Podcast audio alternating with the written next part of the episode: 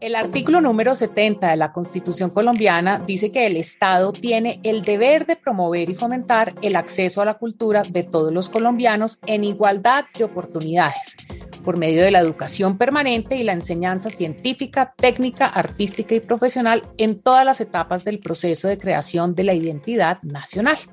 Bueno, pues no confiaremos esa grandiosa e indispensable labor a los gobernantes de turno. Aquí, en Art 70, hablaremos sobre lo divino, lo humano, lo imaginado, lo invisible, las expresiones artísticas, las prácticas culturales y la incidencia de la cultura en nuestra sociedad.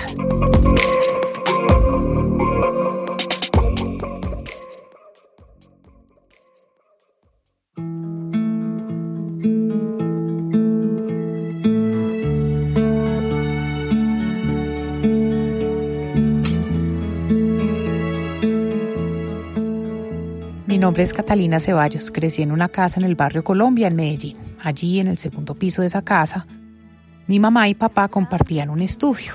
En ese espacio se encontraban los compañeros de sociología de mi mamá y los amigos motociclistas de mi papá. Ahí, en ese segundo piso, se oía Cat Stevens, Black Sabbath, Mercedes Sosa, Barry White, Aretha Franklin, Violeta Parra, Led Zeppelin. Oír esos músicos hoy en día me genera nostalgia. Me recuerdan a esa infancia que uno tiene como en borrador y por supuesto me recuerda a mi vida en familia en Medellín. Pues justamente hoy estaré conversando sobre la nostalgia. Por un lado con Bela Álvarez. Ella es cantautora, que en otras palabras significa quien compone e interpreta con una melodía las letras que ella misma ha escrito. Y por otro lado con Natalia Calao, calígrafa y artista, que le ha dado un resignificado a estos oficios de la nostalgia. De aquí arrancarme para siempre.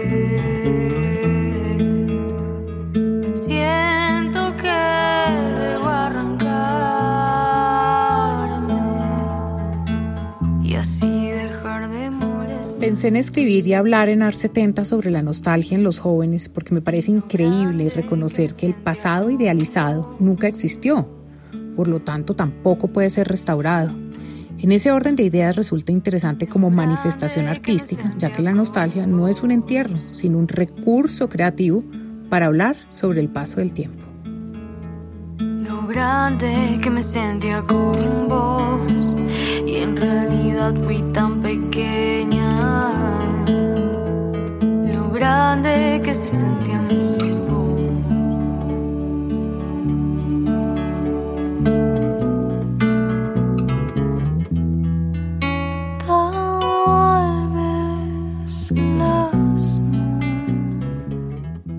Hoy estoy con una mujer joven muy inspiradora y que la inspiración puede ser también para permitirse de pronto el llanto o la soledad o la tristeza que también a ratos tenemos y tan difícil que es de reconocer. Ella nace como María Isabela Álvarez Correa, muy paisa, más conocida como Bela Álvarez. Nace en Medellín hace 23 años. Es compositora y cantautora. En el año 2014 comenzó a componer sus primeras canciones. En ese entonces tenía 16 años. Y más adelante estas se van materializando en su primer EP titulado Hortalizas y Flores en el año 2019. Dice que su familia son sus abuelos. Dice que su madre y sus primos menores son como sus hermanos de crianza. Vive en Cabañas, en Bello, Antioquia. Estudió música, canto popular, pero prefirió dejar la universidad. Eh, yo la estoy viendo acá en Zoom. Eh, la posibilidad de estar en Zoom es que así estemos en la distancia, podemos y veo una mujer joven y como diría muy paisa, con una ceja gruesa, con una mirada dulce, con un pelo crespo divino y con una sonrisa diría casi que tímida. Y estoy con Vela. Vela, ¿cómo estás? Muchas gracias por acompañarme hoy en AR 70. Hola Catalina, ¿qué es esta presentación tan bonita? Es que no puedo dejar de sonreír. Vela, mm, he escuchado mucho tu música en estos días. Em, y yo estoy pasando por un momento de, un poco de dolor. Y cuando te escucho, agradezco poder llorar, pero te quiero preguntar a ti, ¿qué es para ti la nostalgia? Y empezar así nuestra conversación. La nostalgia, palabra bonita para empezar.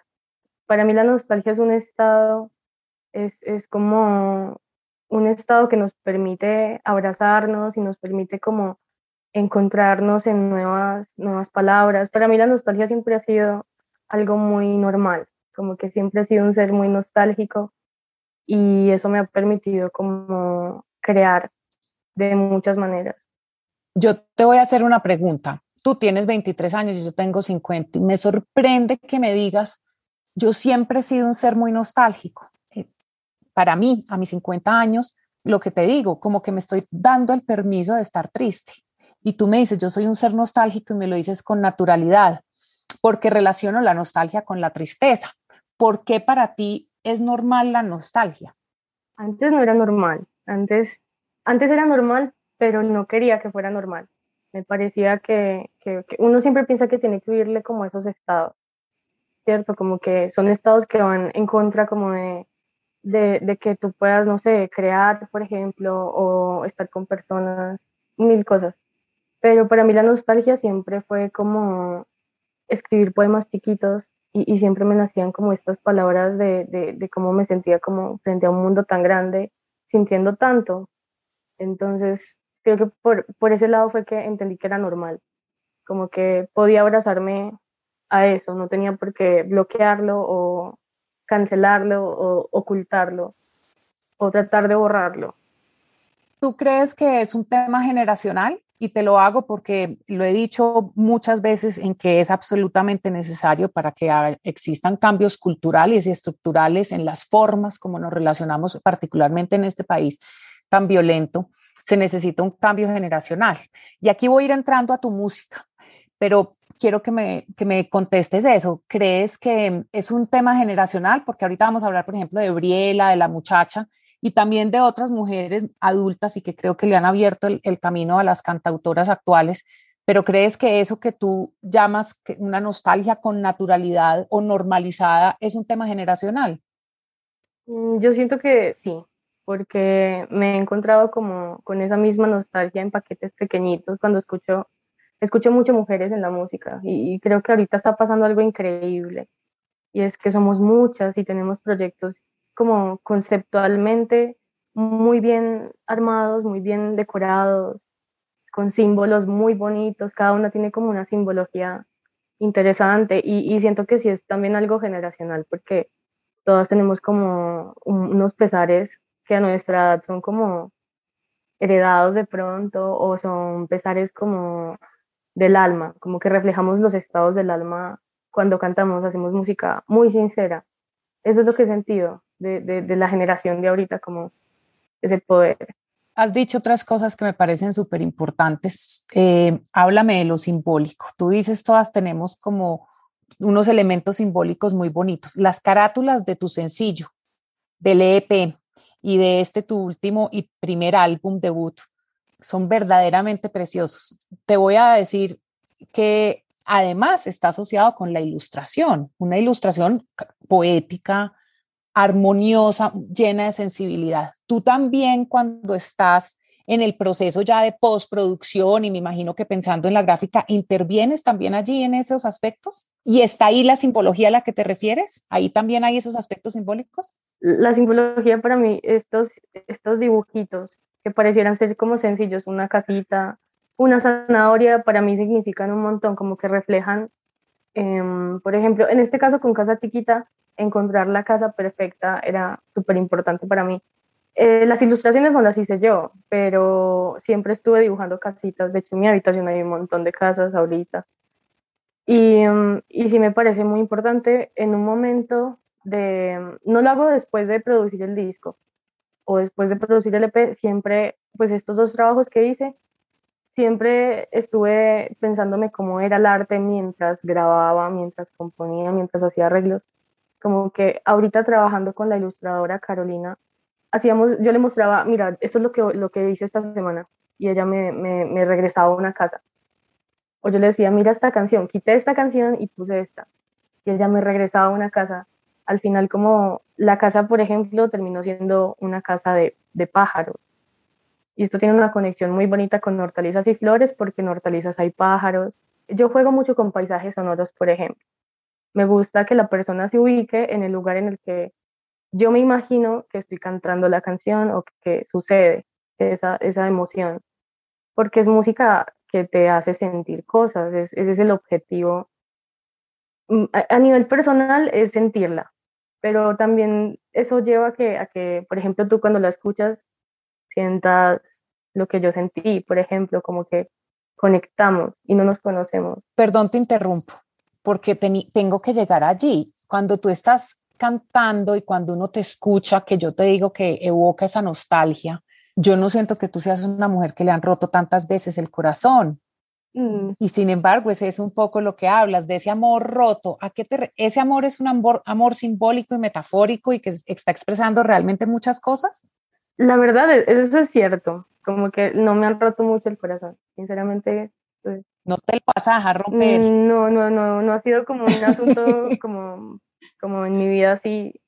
Es más, es un, es que es, es, es, una nostalgia, pues un corazón roto no tiene que ser por un amor, puede ser todo, puede ser las ideas que tú, la vida, el sentir tanto, las relaciones con amigos, o sea, como eh, tu familia, tus padres, el territorio, em, tú mismo, o sea, tu, tu sentir contigo, tu encuentro y tu desencuentro con todo lo que te gusta y luego ya no, o sea, pueden ser muchísimas cosas. Y, en mi caso no ha sido como necesariamente eso. También creo que siempre he sentido como el corazón así, como si ya me hubieran roto el corazón, pero no, es muy extraño.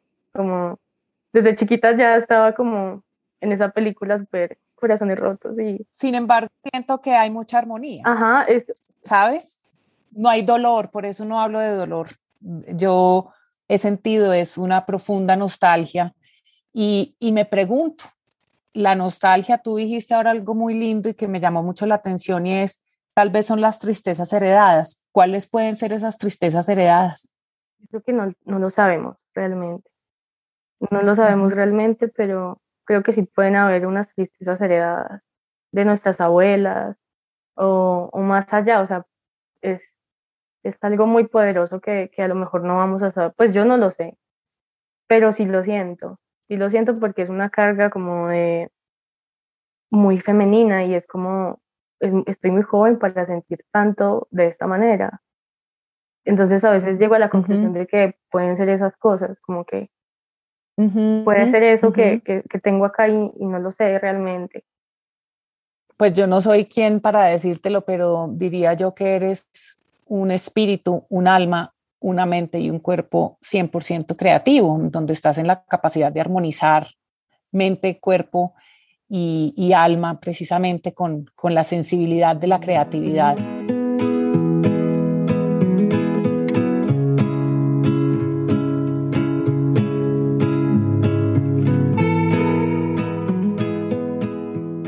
Yo la verdad, no recuerdo el momento en el que yo haya decidido que, me iba a dedicar a este oficio. Yo creo que hay como varias cosas que marcaron la decisión. Una de ellas eh, es que tuve una mamá que era muy buena lectora y, producto de eso, pues en mi casa siempre hubo libros, había un espacio para la biblioteca, aun cuando nosotros no sabíamos todavía leer, en mi casa ya había libros para niños y, siempre hubo un contacto permanente con los libros. Mi mamá nos cuenta que antes de que nosotras naciéramos, nosotras, pues porque en mi casa todas somos mujeres, entonces antes de que nosotras naciéramos, eh, ella ya nos había comprado una colección bellísima que se llamaba como mi primera enciclopedia y era una enciclopedia infantil de cuando estaban de moda las enciclopedias y así, ¿no? Entonces siempre hubo en mi casa un permanente contacto con las letras en su fondo, o sea, digamos con la lectura, pero pues como yo no sabía leer cuando era más pequeña, entonces eh, el contacto era con la forma de las letras, ¿no? Como que el juego también era un poco como a, calcar o a dibujar las letras. Eso sí, creo que siempre ha, ha, existido en mí, es como ese interés por ver las letras como un dibujo, como una forma de ilustración. Lo otro que me pasó hace un par de años es que me encontré el mundo de la museografía y entonces hicimos una apuesta por hacer unas museografías análogas en la que los museos tuvieran no las fichas con, con texto, sino eh, letra escrita sobre las paredes. Eso fue una, una invitación de dos antropólogos que se me cruzaron en el camino, Germán Ferro y Margarita Reyes, con los que trabajo desde hace ya más o menos unos tres años. Entonces con ellos viajo por, por algunos de los museos de Colombia, ¿no? San Agustín, Tierra Adentro, em, Boca Chica en Cartagena, Ibagué, Honda. Entonces en esos museos lo que hacemos es que los apoyos museográficos no son las, no solamente son las fichas, sino que también son mis letras. Entonces yo creo que ese, ese encuentro con ellos dos también fue como ya el último empujón para tomar la decisión de, de ser calígrafa y, y, eso es lo que, lo que soy, ¿no? Y antes que ser artista visual, yo soy calígrafa eh, y antes que ser calígrafa soy artesana, que esa es otra, otra forma también de mm, enunciar lo que hago porque pues la, la artesanía implica eh, la minucia del hacer y, y, la letra tiene eso, ¿no? Esa minucia del hacer. Entonces creo que esos son como esos tres hitos ahí importantes eh, en, en la decisión.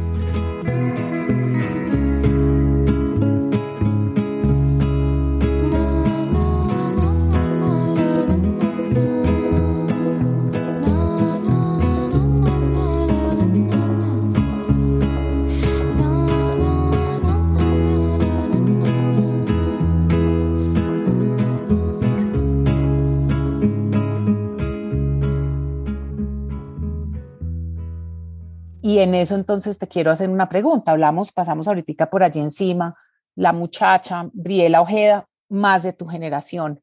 Y yo las, mm, mm, con todo el respeto que me corresponde, además a las tres las admiro, lo que he podido leer y ver mm, de ti en estas últimas dos o tres semanas, pues has entrado, digamos, como allí, yo no te tenía tanto en el radar, agradezco a Pablo por haberlo hecho, pero también tengo ubicadas mujeres mayores, pero siento que la cantautoría colombiana se está representando, o mejor dicho, quiero saber si hubo un relevo generacional, si ustedes, debo hacerte la pregunta a ti realmente, reconocen en mujeres como Victoria Sur, Marta Gómez, eh, Mónica Giraldo, ese relevo y si ahorita lo que hay es una mayor contención y, un, y como una y como dentro del sector de las artes y la cultura una representación clara de las mujeres cantautoras en Colombia. ¿Sientes que sí hay allí un relevo de alguna manera? Sí, lo siento. Y no necesariamente como un relevo, es, es que tuvimos la suerte de tener estos referentes enormes, como mujeres con mucho poder, Marta Gómez, Luz Marina Posada, eh, o sea, impresionante, mujeres con una habilidad increíble para la guitarra, o sea, mujeres que te acompañan ellas con una fuerza impresionante que tienen letras preciosas y, maneras muy diferentes cada una como de, de, irte cantando. Creo que sí, sí es muy clave eso. En mi caso, por ejemplo, Marta Gómez y los Marina Posada fueron ídolos, o sea, como ídolas así total. Que, o sea, tú desde, desde muy chiquita las escuchabas. muchísimo. Me gustaban mucho, me gustaba mucho. Eh, la, la, calidez, por ejemplo, de, de, de, la narrativa, de cómo te habla y te desmenuza las palabras Marta Gómez, cómo te va cantando.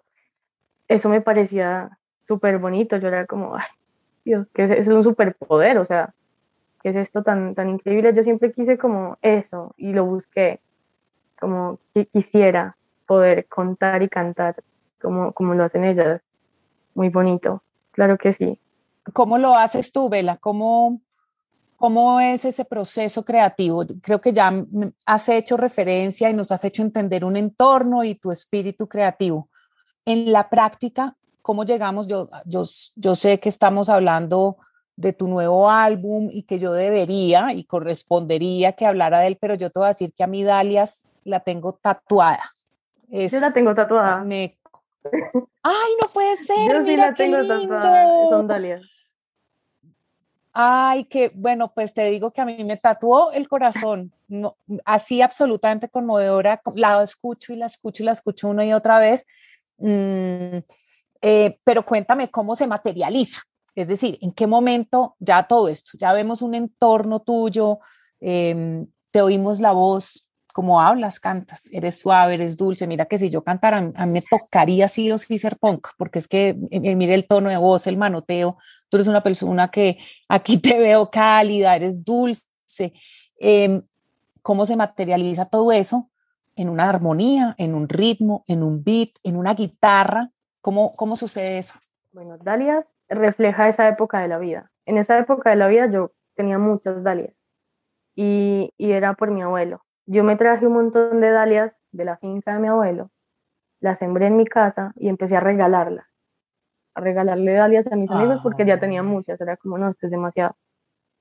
Y, y de la mano de eso tenía un desamor, ahora sí, ahora sí tenía un desamor. Llegamos. Tenía un desamor muy grande, pues como mi primer desamor, así mi primer, eh, como, eh, ahora sí tenía como fundamento, como de, de, ah, estoy triste, estoy, estoy cambiando, todo es diferente.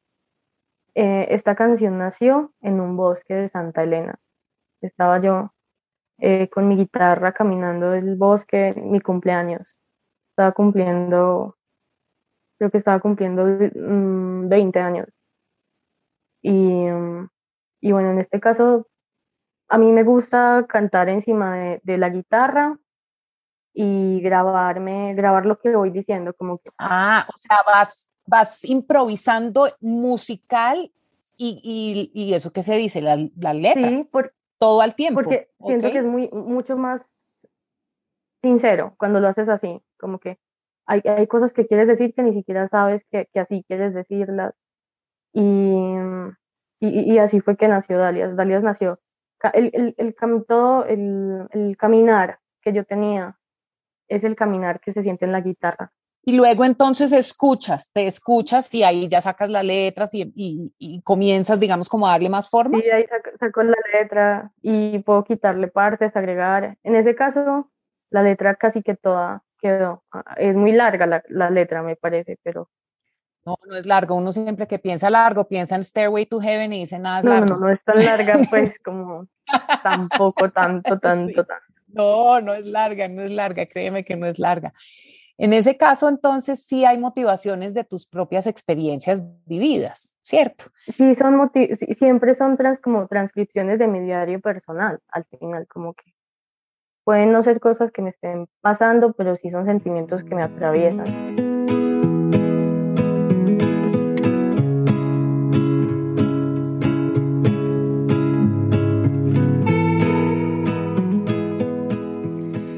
Yo pensaría que el oficio, hay unos oficios que evocan la, que evocan la nostalgia, ¿no? Que tienen un espíritu nostálgico y, y claramente la caligrafía hace parte de esos oficios que vienen acompañados de la nostalgia. Eh, sin embargo, yo digamos que tengo como la doble mirada, ¿no? La mirada de, lo moderno que puede llegar a ser la, letra, porque claramente hay unos desarrollos que, nos permiten avanzar en, eh, las letras, ¿no? En, en, letras que no se han diseñado, que no se han visto, pero sí hay siempre una, un recuerdo, eh, sobre todo cuando, me, cuando le cuento como a la gente lo que yo hago, eh, inmediatamente la gente piensa como, ay, mi mamá tenía una letra muy linda o mi papá escribía de cierta manera. Entonces sí, eh, el oficio inmediatamente evoca a alguien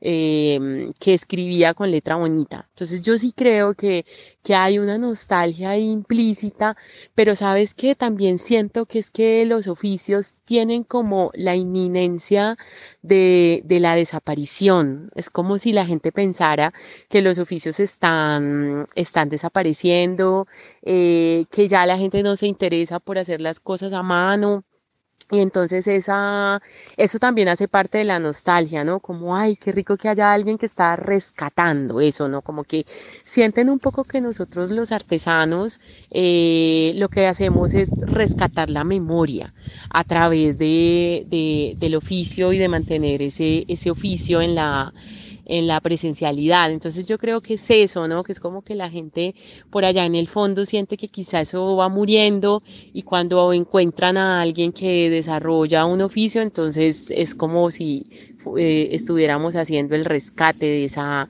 de esa memoria, de ese trabajo, de, ese, de esa historia que tiene el oficio. Entonces sí, evoca la nostalgia, eh, pero yo soy optimista, ¿no? Yo siento que, que, los oficios no mueren, sino que se transforman y, y en esa medida también siento que, que, nos toca ser muy respetuosos con, con, lo, con los que estuvieron antes y abrieron camino para para dejarnos pues esta, este oficio y esa tradición y eso, eso nos toca también un poco como honrarlo, ¿no? Yo siento que cada vez que estoy poniendo esas letras en los museos estoy honrando el oficio además de crear, porque la palabra crea eh, y esa palabra que va, se va materializando en las paredes y, y, bueno, y en distintos soportes, va creando también ese, ese mundo de, de, la memoria, pero lo trae a este, pasa, a este presente nuestro y eso es importante y la gente siente que, que es necesario que haya alguien rescatando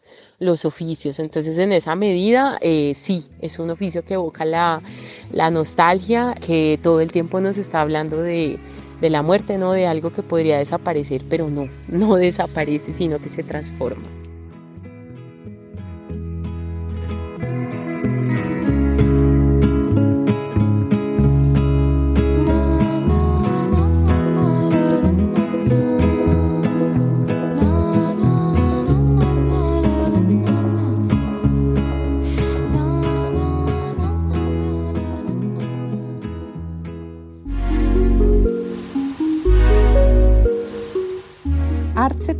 También tiene una columna de opinión publicada en el Magazine Cultural del Espectador. Invitados e invitadas a leerla.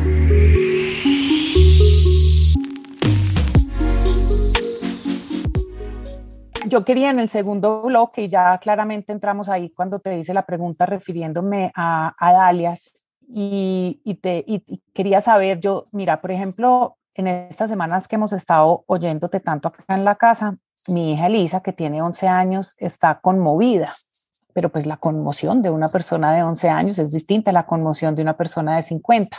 Pero tenemos conmoción, hay conmoción, las dos estamos muy entregadas y, las dos, al conversar sobre, sobre las letras, nos imaginamos un, un espacio, un entorno muy bucólico, casi que con hadas. Y ahí voy de nuevo a lo simbólico. Cuando tú estás haciendo esa interpretación, la guitarra y la letra, ¿también estás imaginándote en, imágenes un espacio o, esa imagen queda en otro lugar? Y lo digo es pensando, por ejemplo, en el trabajo que pueda hacer una persona que está bordando o haciendo un collage. Digamos, ¿evocas otros escenarios creativos en ese mismo momento? Sí, mucho. En hortalizas, por ejemplo, ¿qué es lo que tú me estás como contando que dalias? Sí, muchísimo. En hortalizas muchísimo, en casa chiquita se me hizo un poco más difícil ubicarme porque la casa que yo imagino no es una casa convencional, es una casa súper como extraña. Pero en hortalizas, cuando hice la niña flor, por ejemplo, me imaginaba rodeada de flores. Y, realmente cuando hice la niña flor, estaba en mi habitación en el piso rodeada de flores porque estaba haciendo colar. Entonces tenía un montón de flores alrededor, recortadas. Y ahí fue que pensé como la niña flor y, y, y, sí, y son, y son sensaciones que, que tengo y que, y que al final quedan en las canciones. Y creo que eso lo hace como muy bonito de recordar, porque imagínate, yo ahora cada que canto La Niña Flor recuerdo. Claro, tienes un tangible que, que imaginarte en ese momento. Bueno, y esta es una pregunta también tratando de, de, de, aterrizar este romanticismo en el que estamos y es, ¿tú te imaginas quienes escuchan tus canciones? Digamos, haces un ejercicio un poco más de lo que de pronto te diría eh, tu representante en unos años y te diga quién es su público, a quién le está cantando, o eso no entra dentro del proceso creativo para nada. A veces cuando, cuando, cuando grabo las canciones, por ejemplo, y, y me están, estoy como experimentando algo nuevo, por ejemplo, con Casa Chiquita, me sentaba en mi habitación, pues ya dejaba el estudio y en mi habitación escuchaba y pensaba, bueno, ya escuché hortalizas y flores. Y ya me imaginé hortalizas y flores, por ejemplo. Y ahora estoy escuchando esto.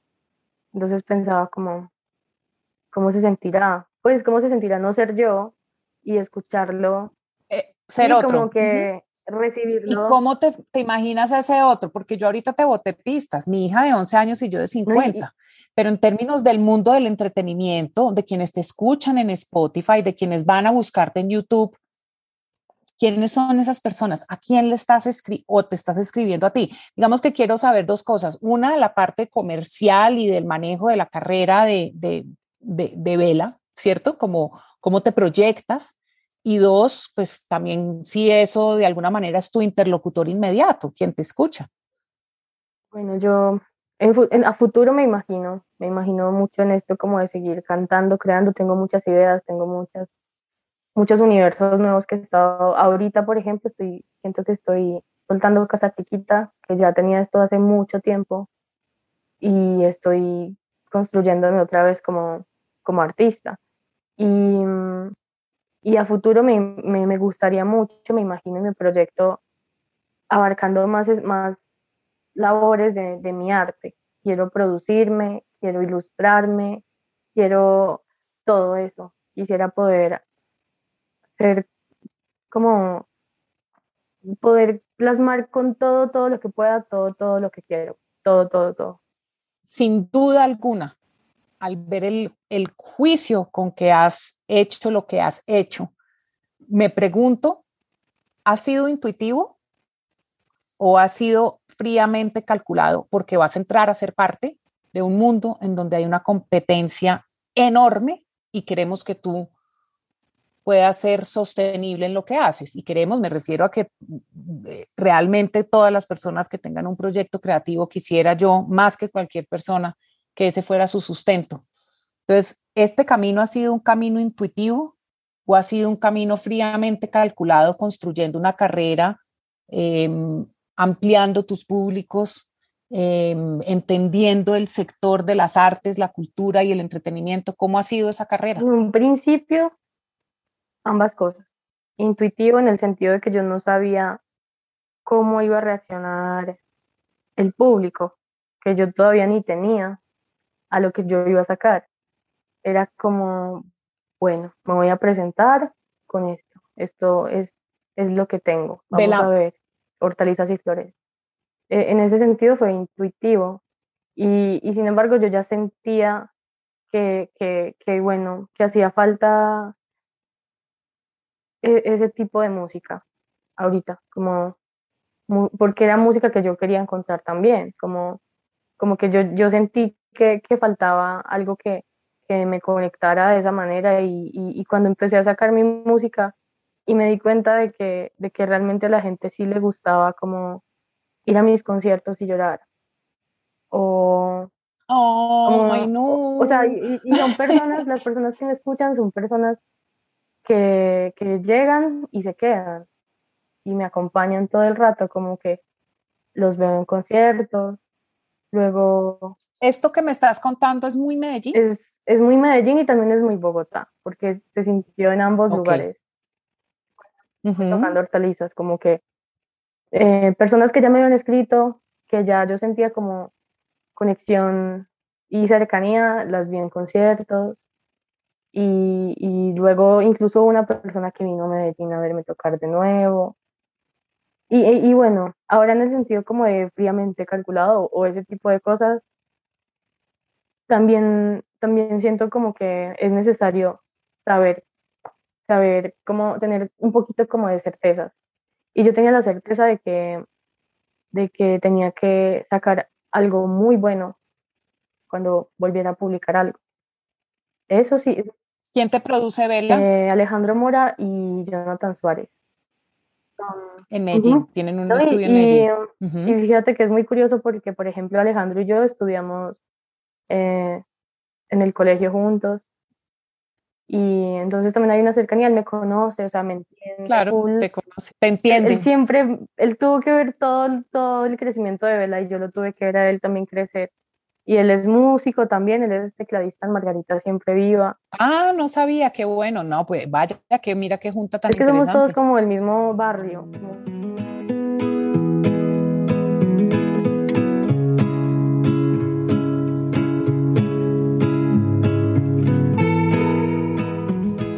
Bueno, yo creo que como la caligrafía es un lenguaje, eh, entonces en ese sentido yo lo que, lo que he ido comprendiendo en el desarrollo de este camino es que es un lenguaje que conversa súper bien con otros oficios. Y eso me parece bellísimo porque eso le, le provee como de humildad a la caligrafía, ¿no? Y ella, ella se sienta a conversar con otros oficios y lo hace de manera tranquila y amorosa y, y encontrar esas, esas conversaciones con otros oficios para mí ha sido como una búsqueda también permanente dentro de esas, dentro de esas letras. Entonces digamos que en términos eh, teóricos, pues claramente yo siempre estoy soportando eso en, disciplinas como la semiótica, como la semiología, pero eh, cuando ya vamos al quehacer de la caligrafía que implica lo manual, entonces yo he encontrado, por ejemplo, que la caligrafía conversa perfectamente con la encuadernación artesanal y,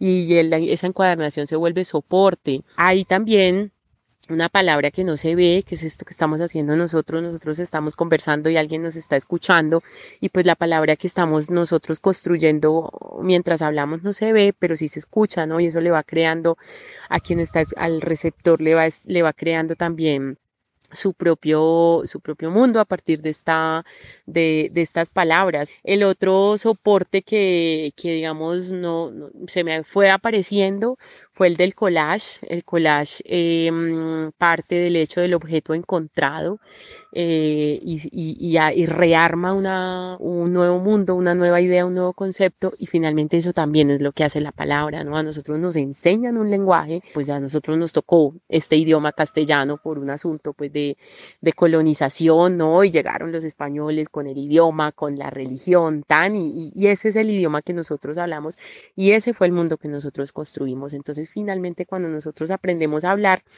aprendemos de otro, tomamos objetos eh, que nos han sido dados y eso mismo pasa con el collage. Entonces el collage toma objetos de otros, eh, de otros mundos y los junta para, para componer una nueva idea. Entonces el collage y, la caligrafía a mí me funciona muy bien también, aunque no necesariamente pues tenemos que hacer collage con caligrafía si es lo que yo hago. Junté como esos dos oficios, el bordado también es, una, es un oficio que me, me viene muy bien, eh, con ponerlo a conversar con la caligrafía. Yo creo que con eso, ¿no? Porque además también siento que los oficios son son de pasión y necesitan dedicación, disciplina, tiempo. Entonces, pues yo le dedico más o menos a la práctica de la caligrafía diariamente dos, tres horas. A la práctica es a sentarme a hacer planas, pero al hacer, pues en general de la caligrafía, pues todo el día, ¿no? Yo despierto letras, sueño letras, como letras, hablo letras, o sea, todo el tiempo yo estoy pensando en eso. Pero en este caso, eh, digamos que, que esos son como los oficios, porque la vida no me da para más. Quisiera aprender más oficios pero pues no, no tengo tiempo. Pero esos son los que conversan con mi, con mi principal oficio y, y, hasta ahora lo que sale, el resultado de eso es esa, como esa polifonía de, de cosas hechas a mano que, que resultan siendo muy interesantes.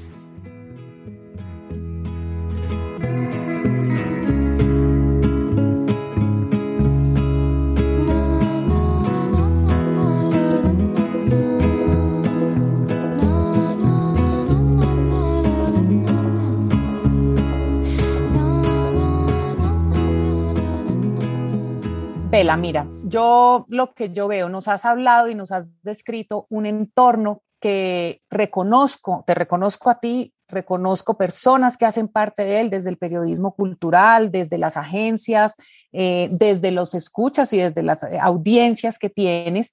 Eh, sé que estás trabajando con Bioma y que Bioma, por supuesto, trabaja con agrupaciones independientes y alternativas también. Entonces, entiendo y supondría, tú me corregirás, que has decidido tomar un camino por el camino de la independencia. Eso significa que tu circulación no se dará por los caminos de las grandes ligas del entretenimiento y de las grandes emisoras comerciales, sino por un camino más independiente. ¿Cómo te sientes al tomar esa decisión? Yo me siento muy bien con ella, como que es el camino, es el camino en el que, en el que estoy y es el camino que me está llevando a conocerte, por ejemplo, son encuentros muy agradables y siento que son los encuentros que, que, que realmente son para mí. Como que siento que ese otro camino que me, que me describes no, no sería para nada como cálido, o sea, coherente Exacto, como que mi, discurso, por ejemplo, en ese tipo de espacios no, no encajaría tanto, siento que de pronto no, no, no sería como fácil para mí compartir ese tipo de, de palabras o, lo que te estoy contando, por ejemplo, a ti, como que... Vela, y eso que en ese, y, te tengo que hacer la pregunta de rigor, yo soy una persona que, activista cultural absolutamente. ¿Cómo consideras que habiendo tomado esa decisión que coincido contigo es coherente con tu forma y con tu expresión para tu sostenibilidad dentro de un sector que en todo caso es un sector minimizado en nuestro país desafortunadamente. No la independencia ni lo alternativo, sino en general el sector de las artes y la cultura. ¿Cómo te sientes, digamos, voy a vivir de esto? Digamos, sabes que de pronto puede ser un camino difícil. ¿Cómo, cómo, cómo tomas esa decisión o el día a día? Tomé esa decisión porque mira, por ejemplo, que mm, yo dejé la universidad incluso para, para hacer esto. Aunque ahorita voy a retomar el año que viene porque ya terminé como de publicar lo que tenía en mente de momento. Pero siento que realmente sí es, sí es una decisión que cambia todo. Como que antes estabas coqueteando con la idea de vivir de la música y, y luego cuando ya piensas que, que es algo que, que, es posible, por ejemplo en mi caso, mmm, ya no lo veo tan imposible, como que viajar tocando, compartir como ese tipo de, o sea, no necesito mucho, solamente necesito poder estar creando, poder crear. Eso es lo que necesito, poder crear. Y si, y si la música me, me, va, me va a dar como todo para vivir, y es la música lo que yo elegí, entonces tengo que, tengo que hacerlo real, no hay de otra, porque eso es todo, como que tengo que hacerlo real no soy pitoniza, pero los años de experiencia me dan el criterio para poderte decir que lo vas a lograr, simplemente va a ser un poco más lento, pero qué bonito que sea más orgánico también, ¿cierto? Pues no, no es, ya sonó en, en la mega, entonces no, pues ya, no. vas a llegar al mismo lugar de una manera mucho más orgánica y tu música y tu sentir es además también orgánico. Entonces, qué delicia la coherencia entre la mente Em, la palabra, la acción, el sentir. Entonces, pues te felicito con eso. Cuando tú dices que tú quieres simplemente crear, es cuando tomas la decisión entonces también de tener una agencia que te represente. Eh, esa agencia, que es Bioma, que es Pablo y Felipe, ¿tú crees que mm, eso te permite tener ese espacio de Por creación? Supuesto. O sea, en mi caso, contar con ese apoyo, contar con esa ayuda eh, ha sido pues enorme porque antes, antes era yo intentando llegar a lugares o intentando llegar a personas que yo sentía que, que quería que me escucharan o era muy complicado para mí como esta parte porque aparte no lo disfrutaba tanto porque pues no es, no es hacer música, no es cantar, no es...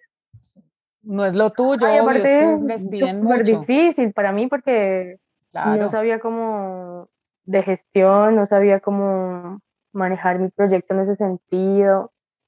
Y al final como que terminaba por no hacer mucho, o sea, intentaba y no hacía mucho. Pero ahora trabajando con Pablo, con Bioma, es súper diferente. Como que, y Pablo y yo conectamos de una manera muy bonita, no solo somos colegas, sino que somos amigos, entonces entonces es un trabajo como, siento que está lleno de amor en todos los sentidos, incluso en esa parte de gestión, bioma ha sido como súper importante. Mira, y no te llama la atención que, por ejemplo, hace como una semana, precisamente en 070, se publicó un listado y saliste tú. 070 es un medio que, que, digamos, es de la Universidad de los Andes. A mí no me gusta decir medio universitario porque no lo considero universitario, porque me parece que tiene las formas de un medio cualquiera y con la independencia de cualquier medio. Lo que pasa es que está adscrito a la Universidad de los Andes. Eh, y en ese sentido, pues también se le garantiza eh, eh, independencia de un gran, poderoso comercial o privado. Pero no te llama la atención que sea, que, es, que, que, que precisamente como que esa independencia te va juntando con los tuyos. Es decir, 070 hizo el artículo, ahora estoy yo, seguramente después habrá, sabes, como que te vas insertando de nuevo de una manera orgánica en un sector de las artes y la cultura que es ese, pero ¿te llama la atención? ¿Habías hecho conciencia de eso o, o lo tienes y sabes que esos vamos siendo tus aliados, tus amigos, tus audiencias? ¿Habías hecho como claridad en eso? Antes no, ahorita que, más que todo ahora que saqué el disco, empecé a sentir esa, es, ese como, empecé a... Tus interlocutores, claro. Claro que sí. Y, aparte de eso, siento que llegando a personas nuevas, esto es algo que también es gracias a Bioma. Como que estoy encontrándome con, con estos medios que, que, realmente son los medios en los que yo siento que puedo estar y, conversar y compartir y, conocer, como que son aliados realmente en este, en este mundo. Así es. Vela, cuando ya para ir cerrando, me gustaría que tú me, cuando tú ves imágenes de ilustradores, de artistas plásticos, ¿quiénes son esas personas que de pronto con las cuales tú, tú sientes afinidad musical? Porque, porque tú me puedes decir, no, pues a mí me encanta el trabajo de María Teresa Incapié, sin embargo, yo no le veo una relación musical al trabajo con, con, como que quisiera que me dijeras qué artista, ojalá fuera colombiano, tú dices, siento una relación creativa con esa persona. Bueno, más que todo eh, con mujeres. Por ejemplo, el arte de mis canciones y de mis discos han sido hechos por mujeres. Y yo siempre estoy como a la búsqueda de, ese artista que me haga sentir que estoy en casa, por ejemplo, como en casa chiquita, o que, mm, o que me, me, haga sentir lo que me hace sentir la música. Y han habido artistas así, por ejemplo, Mariana Vargas, con ilustraciones botánicas y acuarelas súper lindas. También, ahora que me mencionas la parte musical, pensé mucho en la muchacha, que es ilustradora también. Es ilustradora, sí señora, tienes razón. Y es, qué ilustradora tan poderosa. Sí, es fantástica. y refleja mucho la fuerza de su música en sus ilustraciones. Entonces, uno llega como a esa afinidad. Sí, han habido como estas mujeres impresionantes. Me gusta mucho oírte, has mencionado muchas veces el tema de la mujer y pues lo agradezco porque eso sí es algo que me ha enseñado a mí las nuevas generaciones. Goldie, quien nos acompaña de 070 y está acá con nosotras, es una persona que también lo hace de manera permanente y eso es algo que se da con las nuevas generaciones. Ustedes nos están enseñando a nosotros. Yo espero estar aprendiendo mm, porque habíamos normalizado un lenguaje, unas relaciones que no eran normales. Entonces, te felicito y te lo agradezco. Vela, un placer haber hablado contigo. Me siento muy honrada. Cada vez que cante Dalias, acuérdate que por ahí hay una mamá y una hija cantándola contigo. No, muchas gracias, qué bonito, en serio. Ha sido muy bonito compartir contigo. Me he sentido muy bien y, bueno, y muchas gracias. Me encanta. Cuando vengas a Bogotá, vamos a hacerte barra. Ojalá haya un espacio donde también puedan estar mamás con sus hijas, que no vaya a ser solo noche, porque ahí sí mi pobre chiqui no va a poder verte. En todo caso, muchas gracias. Espero conocerte en vivo pronto y escucharte sobre todo.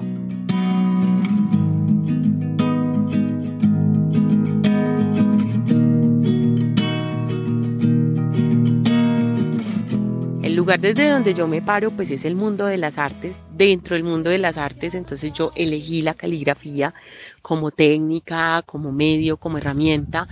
Em, pero entonces ahí además hay una especificidad, que es la de las letras en los museos y la de la caligrafía como un apoyo museográfico. Entonces esa es una primera manera de exhibir la obra que yo hago, que se convierte pues un poco como en una extensión de, de lo que esté pasando en esos museos con las obras, con los temas, y entonces yo debo diseñar letras que respondan a esa conceptualización que, que ya ha hecho la curaduría en esos museos.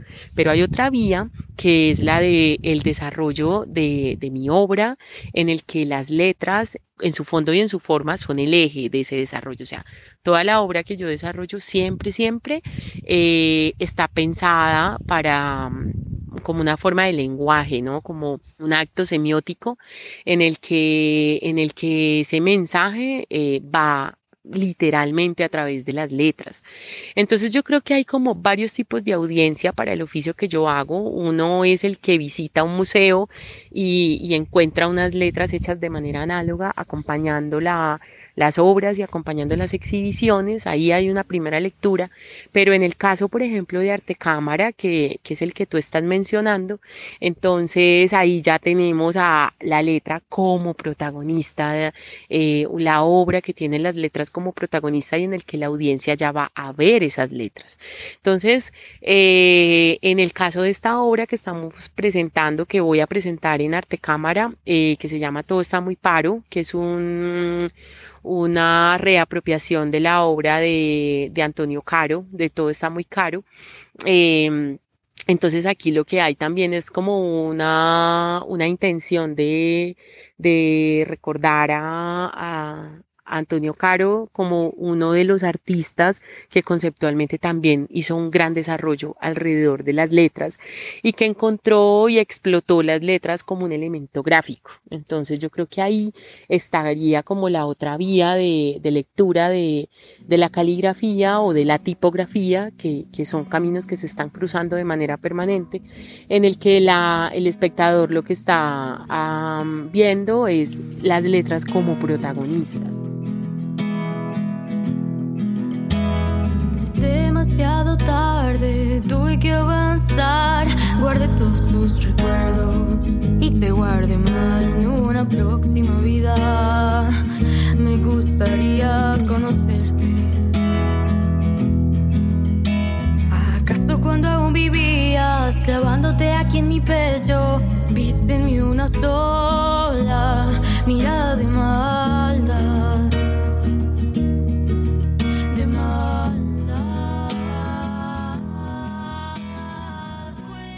Conclusiones para el episodio de hoy. La caligrafía, el bordado, la encuadernación artesanal, el canto nostálgico conversan muy bien entre sí. Son una conversación cálida. Y lo más importante de esto es precisamente que esa conversación que están teniendo hoy en día los jóvenes a través de sus expresiones artísticas es el inicio de unas nuevas bases políticas y por supuesto de nuevas expresiones. Me pregunto si están tristes o si existe la ilusión de un mejor futuro. No lo sé. En todo caso, puedo decir que la nostalgia no es propiedad de los años vividos. Por el contrario, la nostalgia es propia de los individuos que recorremos una y otra vez los caminos de la memoria. Y mis recomendaciones. Esas nuevas formas de expresión a las cuales he hecho referencia en el episodio de hoy, entre ellas la ilustración, la risografía, incluso los memes, los GIFs, el bordado, no son solo una forma de expresión, son una nueva forma de razón. Si nos detenemos con cuidado a observar y entender cómo esto resulta en un fenómeno artístico de las nuevas generaciones, entenderíamos también las necesidades y los cambios sociales que se están gestando. Los días 16, 18 y 23 de septiembre a las 4 pm, toca hacer reserva en el sitio web de la Cinemateca de Bogotá, se está presentando en el marco de los 20 años del ciclo Rosa una exposición en la sala E llamada Mojana de las artistas Nadia Granados y Simón Pateu. Se trata de una reimaginación de un mito y una canción tradicional colombiana. Una sirena que es a la vez monstruo, que es deseada y castigada. La devoradora de hombres y seductora mojana, espíritu de agua, aquel que fluye, espíritu burlón, aquel que juega y que contradice la norma. Y para los activistas, mi recomendación de esta semana es el libro escrito por Joshua Wong, con una introducción escrita por el artista plástico exiliado de China Ai Weiwei. Wong hace parte del grupo de estudiantes que hicieron su primera protesta en Hong Kong en contra del sistema de educación.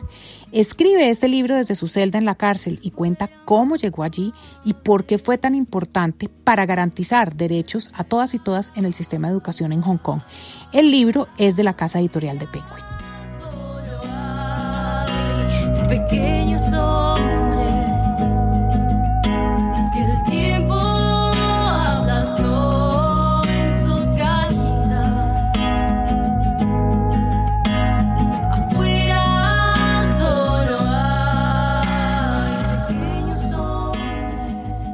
Me despido con un saludo fraterno y de sororidad a mis invitadas. Escucharlas es mi forma de garantizar que las voces, las emociones y las razones de las nuevas generaciones sean escuchadas para así comenzar un cambio estructural y cultural que tanto necesitamos como sociedad.